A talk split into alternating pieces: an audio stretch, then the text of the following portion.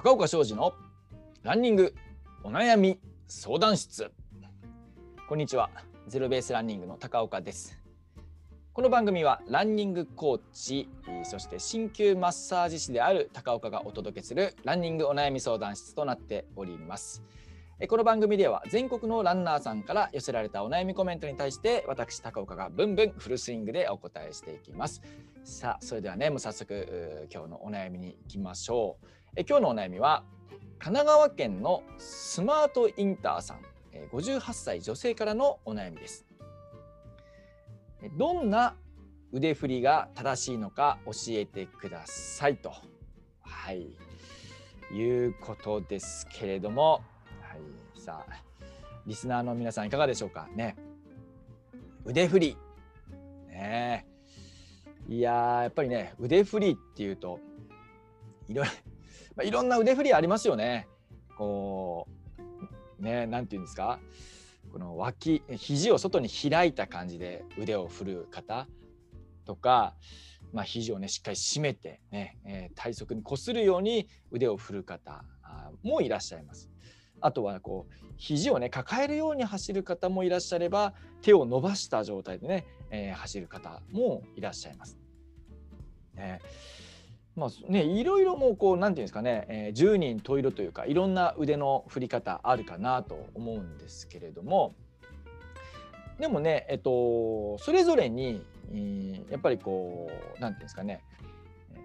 まあ、どのどの腕振りがいいとかっていうのはまあ一概にはまあ言えないところもあるかなと思ったりするんですね。まあ、例えばえー、野口みずきさんみたいにね肘を外に脇あの肘を外に少し開いて、えー、ちょっと脇が開いた状態の腕振りをするトップアスリートもね、えー、いましたし逆にこう高橋尚子選手みたいに逆にこう肘を畳んで畳んでっていうか脇にね近づけて脇こするようにして走る方もいらっしゃいますね。うんあとは、えーと、安藤選手安藤選手みたいにねこう肘を伸ばして走る選手とかもいますね。に忍者走りとかってね言われたりしますけれども。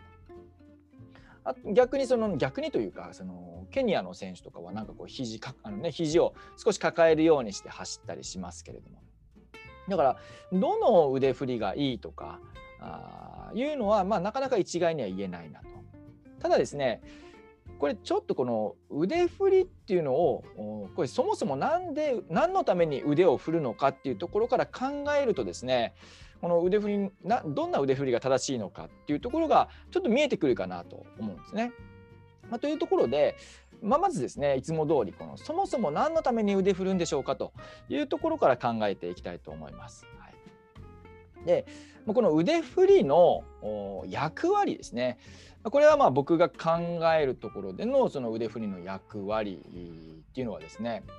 えー、胴体の安定性を確保するためだと考えています。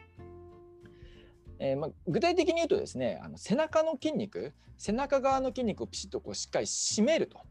締めることによって、えー、骨盤だったりとかあその辺りのね、えー、こう安定性も出てきますし、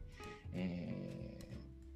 ー、いわゆる仙腸関節ってねちょっと言葉難しいですけど仙腸関節がこうしっかりと締まることで地面地面とのこうコンタクトがコンタクトというか地面にね適切に力を伝えられるようになったりとかですね。もうねランニングっていうのは片足で移動する運動ですからこう片足で立っている時のこう安定性だったりとか、まあ、その安定性を出すためにはですね胴体の安定性っていうのがちゃんと出てないといけないそのためにはあこう背中がしっかり締まっている必要がある。その、ね、背中をしっかり締めるために腕振りっていうのがあるというふうに考えてます。いまあ、いろんなですね、えー、文献なんかも見てですね見てもですね、まあ、腕の振りっていうのはこの体の安定性に寄与するということがね、えー、言われてえたりします。なので、あのさっきもねお話ししましたけどいろんなこう腕振りありますが、まあ、どの腕振りもですね基本的にはこう背中を締める胴体の安定性を出すための動きになっていれば、まあ、どんなね腕振りでも構わないというところかなと思うわけです。だから正しい腕振りってどんなんですかっていうことで考えると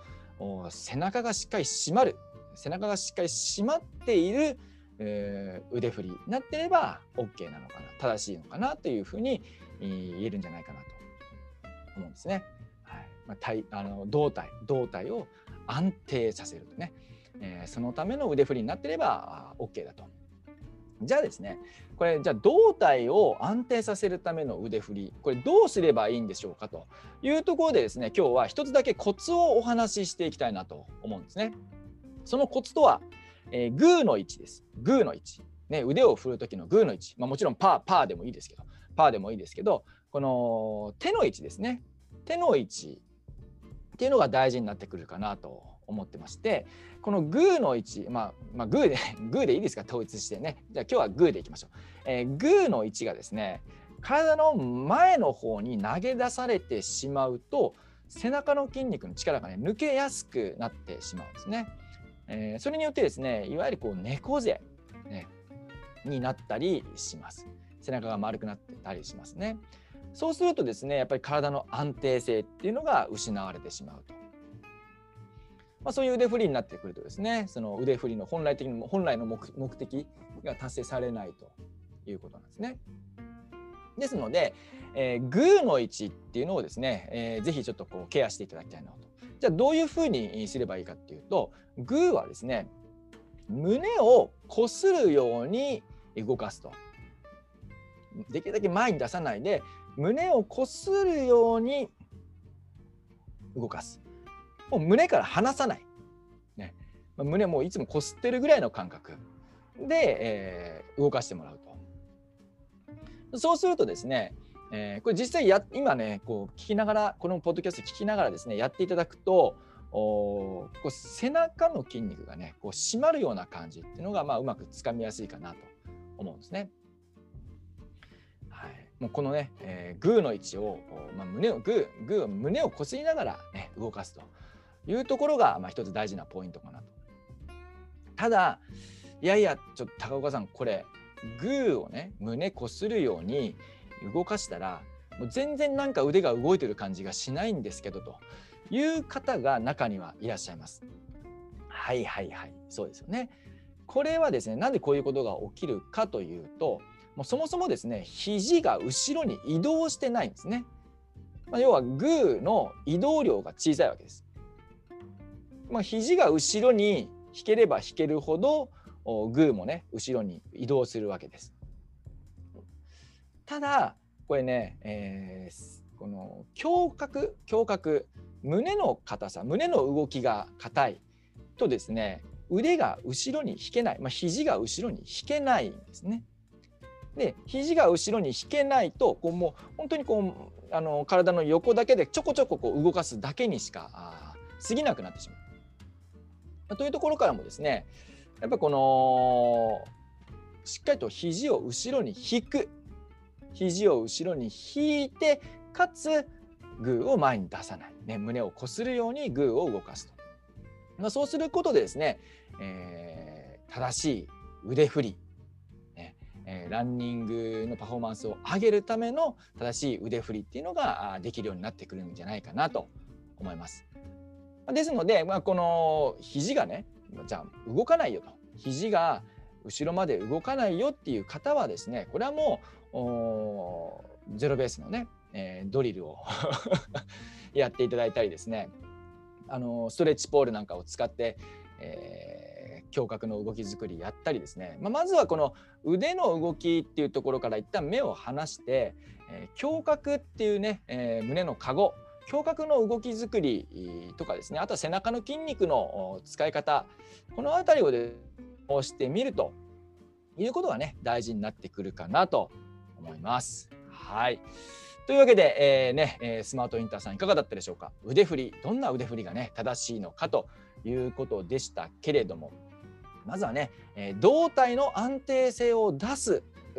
ための腕振りになっているかどうか。ここをまずね、えー、ぜひ確認していただいてでそのためにはですねグーの位置見直してみましょうと胸をこするようにしながら腕を振ってみましょうというところをね、えー、今日お話ししてみました。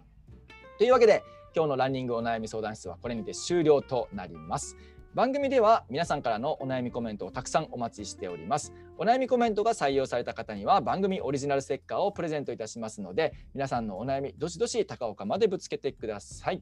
お悩みコメントはアルファベットでランニングお悩み相談アットマーク gmail.com までお願いします番組の説明欄にもメールアドレス載せておきますのでこちらからもお願いいたしますというわけでここまでのお相手はゼロベースランニングの高岡でした。